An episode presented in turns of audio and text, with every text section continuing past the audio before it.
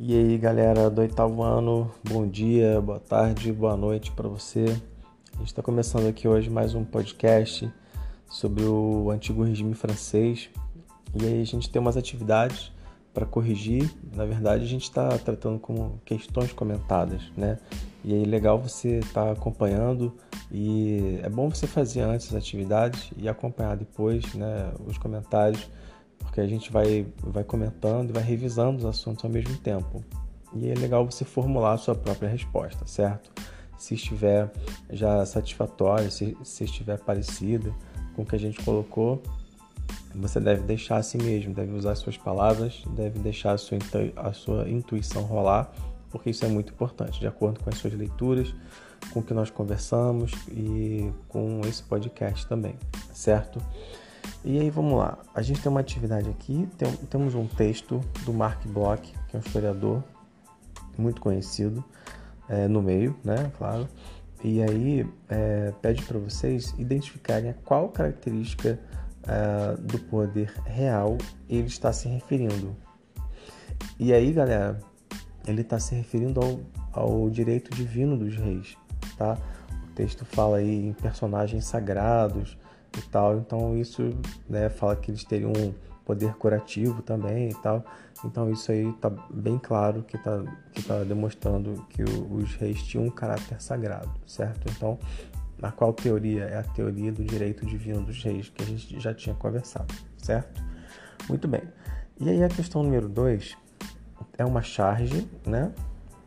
E aí tem a pergunta, é, vai fazendo aqui, aqui uma pergunta. Aqui, que crítica social está presente na charge? Olha, aqui a gente observa é, dois personagens em cima, tem uma pedra, eles, eles estão em cima de uma pedra e tem um homem embaixo dessa pedra sofrendo com esse peso todo.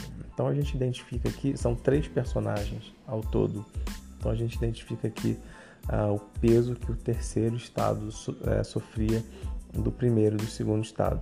Lembrando que o primeiro estado era composto pelo clero, o segundo estado composto pela nobreza e o terceiro estado composto por, por camponeses, burgueses, trabalhadores livres, artesãos, enfim, todo o restante da população que arcava com todo o peso, com todos os impostos é, que eram cobrados pelo segundo e primeiro estado, ok?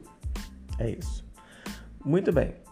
Ah, na questão número 3, nós temos um panfleto, um trechinho de um panfleto que circulou em Paris né, durante o ano de 1789, que é o ano da Revolução Francesa.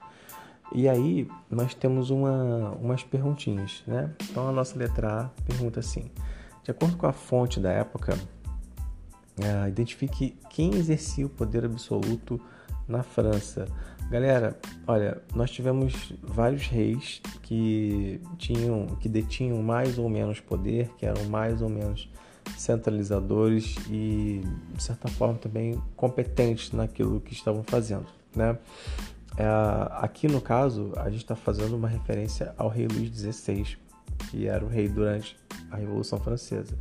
E aí o texto está dizendo que quem exercia esse poder na França era a corte, tá? Era corte e o rei, na verdade, ele estava meio, meio perdido e meio refém é, da corte. É, até o texto fala aí, era uma corte ativa e todo poderosa, certo?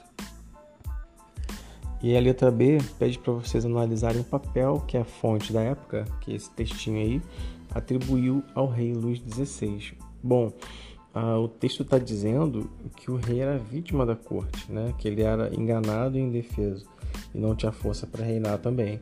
Ou seja, está dizendo aí que o rei não, não, não tinha essa autoridade toda que até mesmo lhe cabia, mas que ele não exercia de fato. Né? Ele estava refém da corte, estava refém de um jogo de, de um jogo político, de uma rede política, uma rede de intrigas e tal e ele ficou refém disso, ok?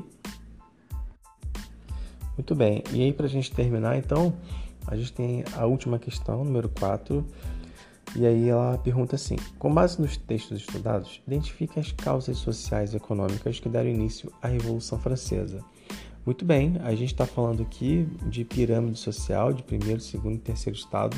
Então a gente fala de muita desigualdade social. A gente fala que, né, falou, os textos falaram também que, todo, que todos os impostos, né, todos os pesos sociais recaíam sobre o terceiro estado, né, que sustentava os manos e desmanos e os luxos do segundo e do, e do primeiro estado. Então essas são as bases da Revolução Francesa. Isso perdura por um bom tempo, por muito tempo, mas chega uma hora que isso explode. Que isso explode. Ah, você tem aí um conjunto de fatores, né? uma crise econômica, uma crise política, uma crise social, pessoas passando fome. E você tem também o surgimento de novas ideias. As ideias estão circulando, que esse, e esse é um dos nossos próximos assuntos, é o nosso próximo assunto, na verdade, que é o iluminismo. Você tem ideias que estão circulando, as pessoas estão pensando fora da caixa. Pensando, peraí, nós somos maioria, por que a gente vive nessa situação de opressão, de desigualdade social, de sofrimento, de, de, de injustiça, de morte, de fome? Então, as pessoas vão chegar a um extremo e vão fazer uma revolução, vão pegar em armas e vão mudar essa situação, tá? Bom, esse é o quadro uh, da França da época que vai ser o contexto da Revolução Francesa, certo? E assim nós encerramos este, uh, este bloco, esse, esse podcast de questões comentadas. Uh, espero que você aproveite, que você leia, estude bastante e depois a gente volta a conversar. Ok? Um abraço para você.